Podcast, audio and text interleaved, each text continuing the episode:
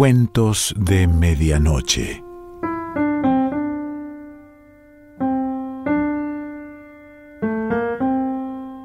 El cuento de hoy se titula En la estepa y pertenece a Samantha Schweblin.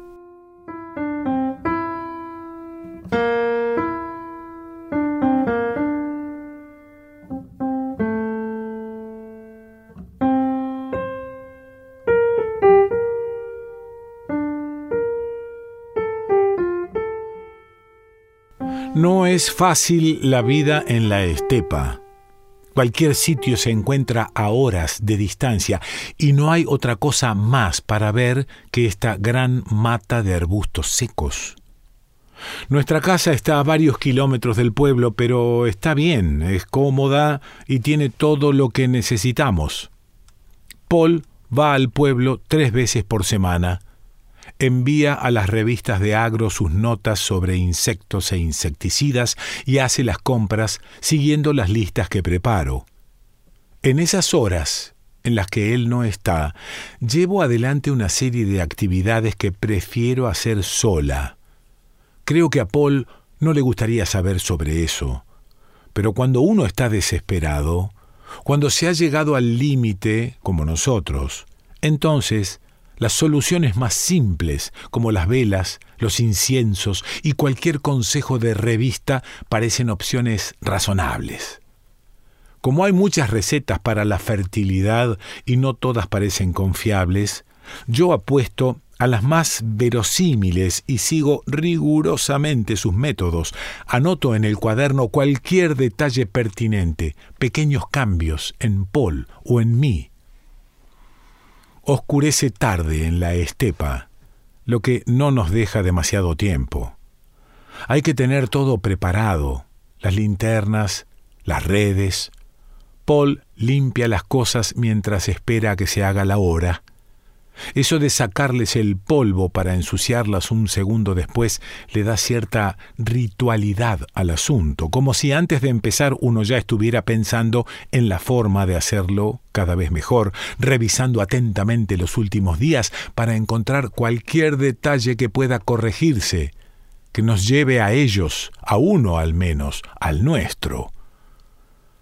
Cuando estamos listos, Paul me pasa la campera y la bufanda, yo lo ayudo a ponerse los guantes y cada uno se cuelga su mochila al hombro.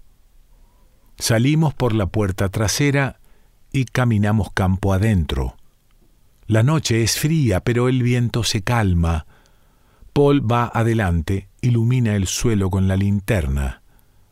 Más adentro el campo se hunde un poco en largas lomas. Avanzamos hacia ellas. En esa zona, los arbustos son pequeños, apenas alcanzan a ocultar nuestros cuerpos, y Paul cree que esa es una de las razones por las que el plan fracasa noche a noche.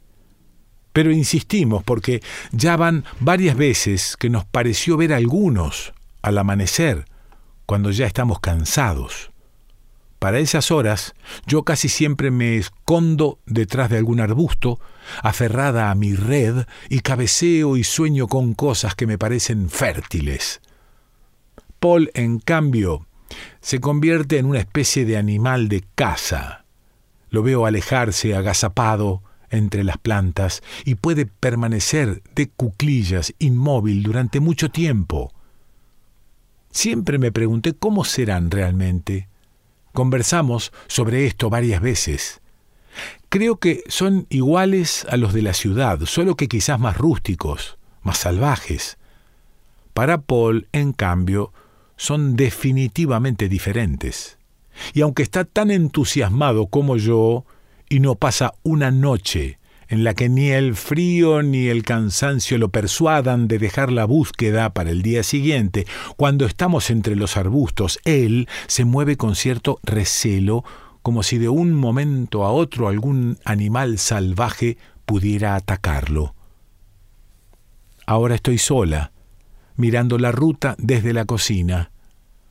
Esta mañana, como siempre, nos levantamos tarde y almorzamos. Después, Paul, fue al pueblo con la lista de las compras y los artículos para la revista.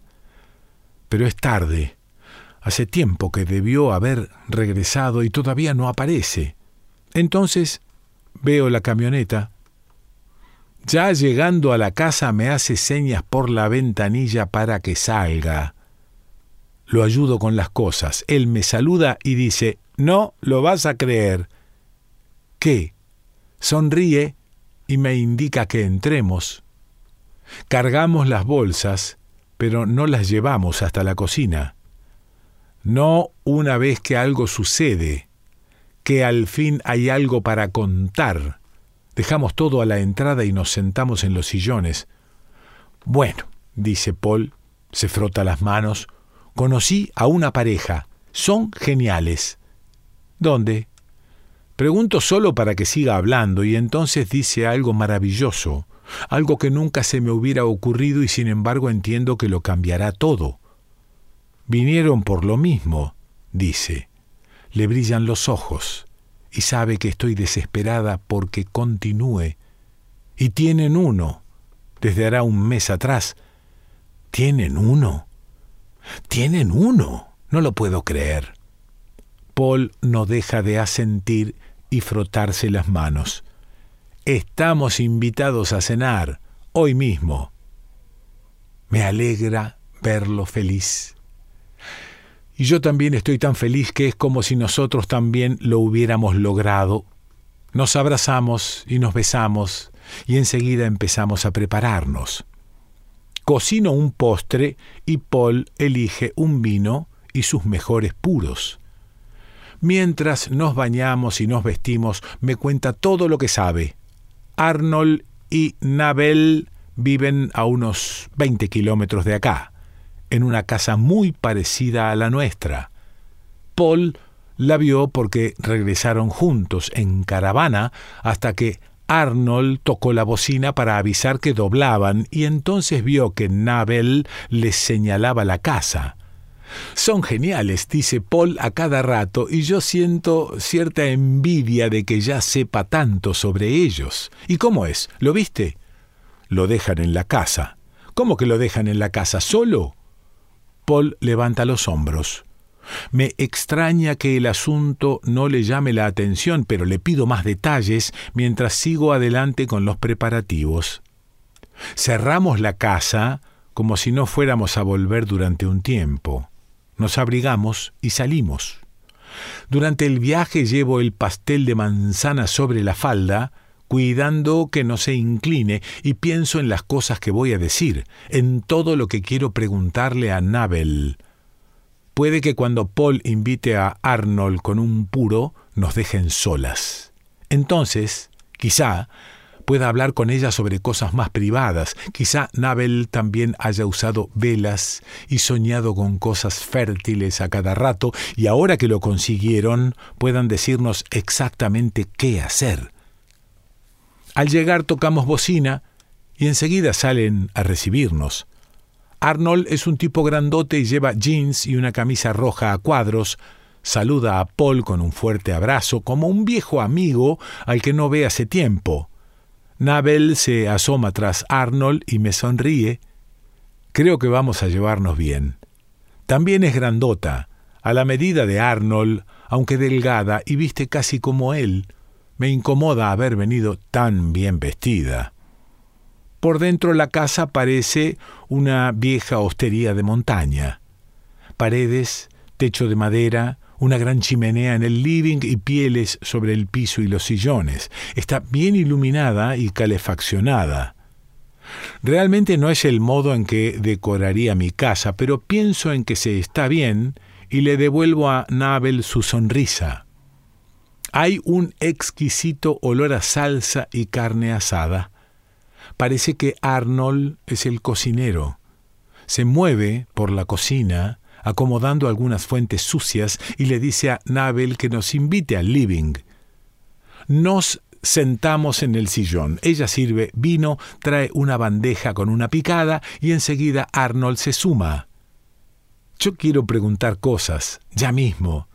¿Cómo lo agarraron? ¿Cómo es? ¿Cómo se llama? Si come bien, si ya lo vio un médico, si es tan bonito como los de la ciudad pero la conversación se alarga en puntos tontos.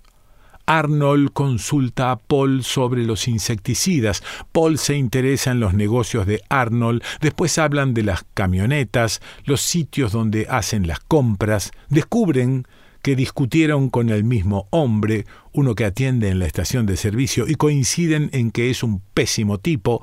Entonces Arnold se disculpa porque debe revisar la comida.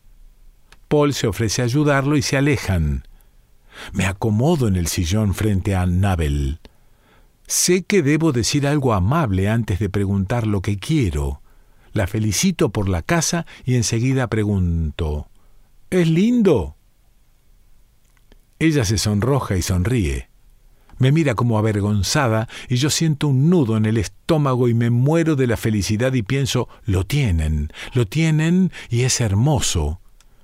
Quiero verlo, digo. Quiero verlo ya, pienso, y me incorporo.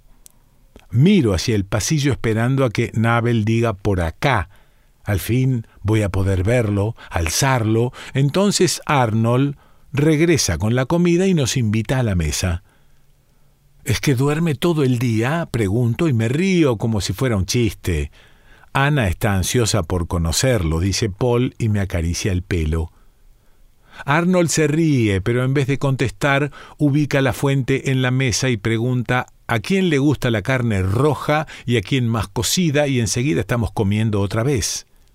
En la cena, Nabel es más comunicativa. Mientras ellos conversan, nosotras descubrimos que tenemos vidas similares. Nabel me pide consejos sobre las plantas y entonces yo me animo y hablo sobre las recetas para la fertilidad. Lo traigo a cuenta como algo gracioso, una ocurrencia, pero Nabel enseguida se interesa y descubro que ella también las practicó. ¿Y las salidas? ¿Las cacerías nocturnas? digo riéndome. ¿Los guantes? ¿Las mochilas? Nabel se queda un segundo en silencio, sorprendida, y después se echa a reír conmigo. Y las linternas, dice ella y se agarra a la panza, esas malditas pilas que no duran nada. Y yo, casi llorando, y las redes, la red de Paul y la de Arnold, dice ella, no puedo explicarte. Entonces ellos dejan de hablar. Arnold mira a Nabel, parece sorprendido. Ella no se ha dado cuenta todavía. Se dobla en un ataque de risa, golpea la mesa dos veces con la palma de la mano, Parece que trata de decir algo más, pero apenas puede respirar. La miro divertida, lo miro a Paul, quiero comprobar que también la está pasando bien, y entonces Nabel toma aire y llorando de risa dice ¿Y la escopeta? vuelve a golpear la mesa. Por Dios, Arnold, si solo dejaras de disparar, lo hubiéramos encontrado mucho más rápido. Arnold levanta los hombros, resignado, buscando en Paul una mirada de complicidad. Después hace el gesto de apuntar con una escopeta y dispara. Nabel lo imita. Lo hacen una vez más, apuntándose uno al otro, ya un poco más calmados, hasta que dejan de reír. Ah, por favor, dice Arnold, y acerca la fuente para ofrecer más carne. Por fin gente con quien compartir toda esta cosa. ¿Alguien quiere más? Bueno, ¿y dónde está? Queremos verlo, dice al fin Paul. Ya van a verlo, dice Arnold. Duerme muchísimo, dice Nabel, todo el día. Entonces lo vemos dormido, dice Paul. Ah, no, no, dice Arnold. Primero el postre que cocinó Ana, después un buen café, y acá mi Nabel preparó algunos juegos de mesa. ¿Te gustan los juegos de estrategia, Paul? Pero nos encantaría verlo dormido. No, dice Arnold. Digo, no tiene ningún sentido verlo así. Para eso pueden verlo cualquier otro día. Paul me mira un segundo y después dice, bueno, al postre entonces.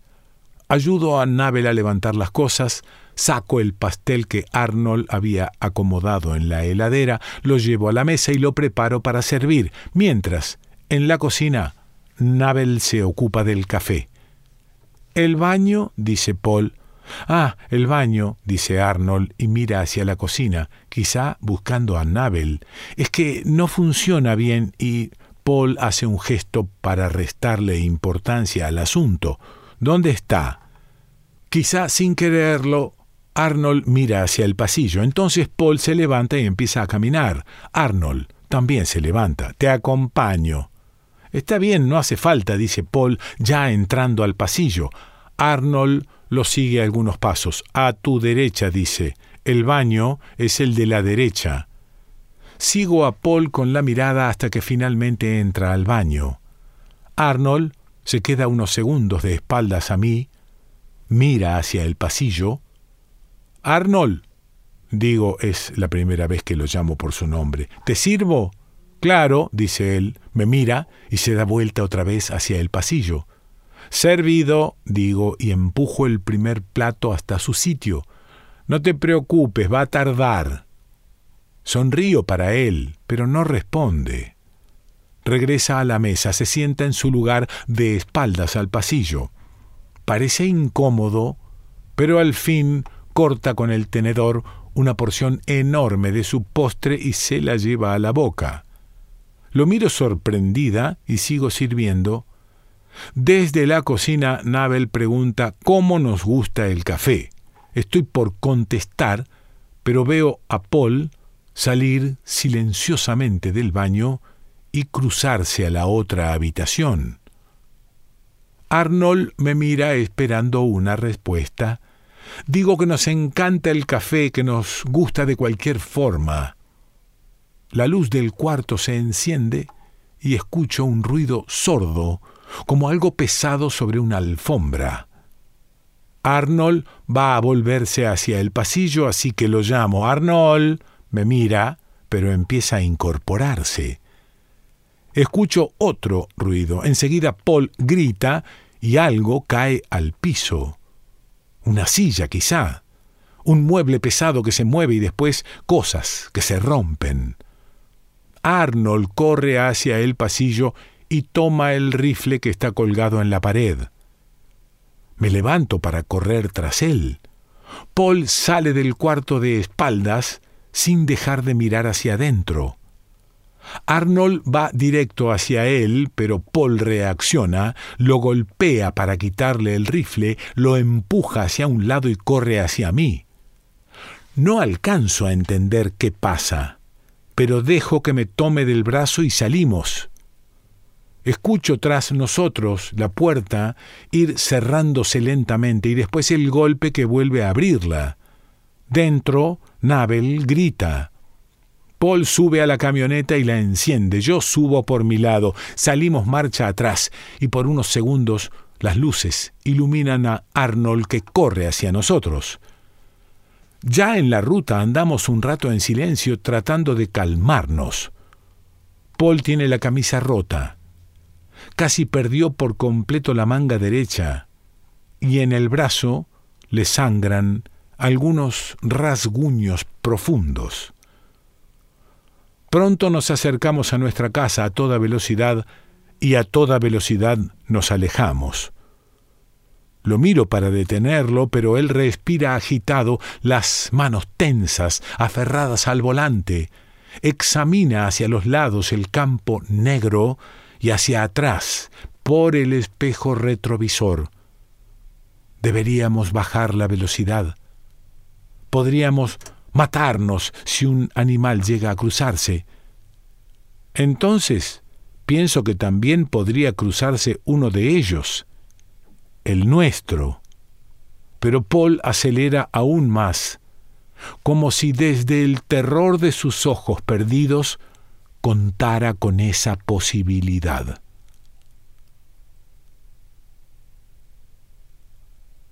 Samantha Schweblin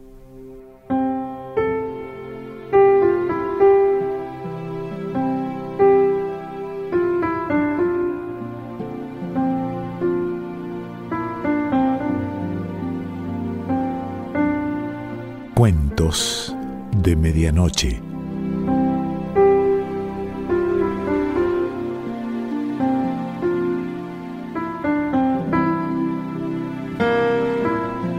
Selección Pancho Mondino. Idea y lectura Quique Pessoa.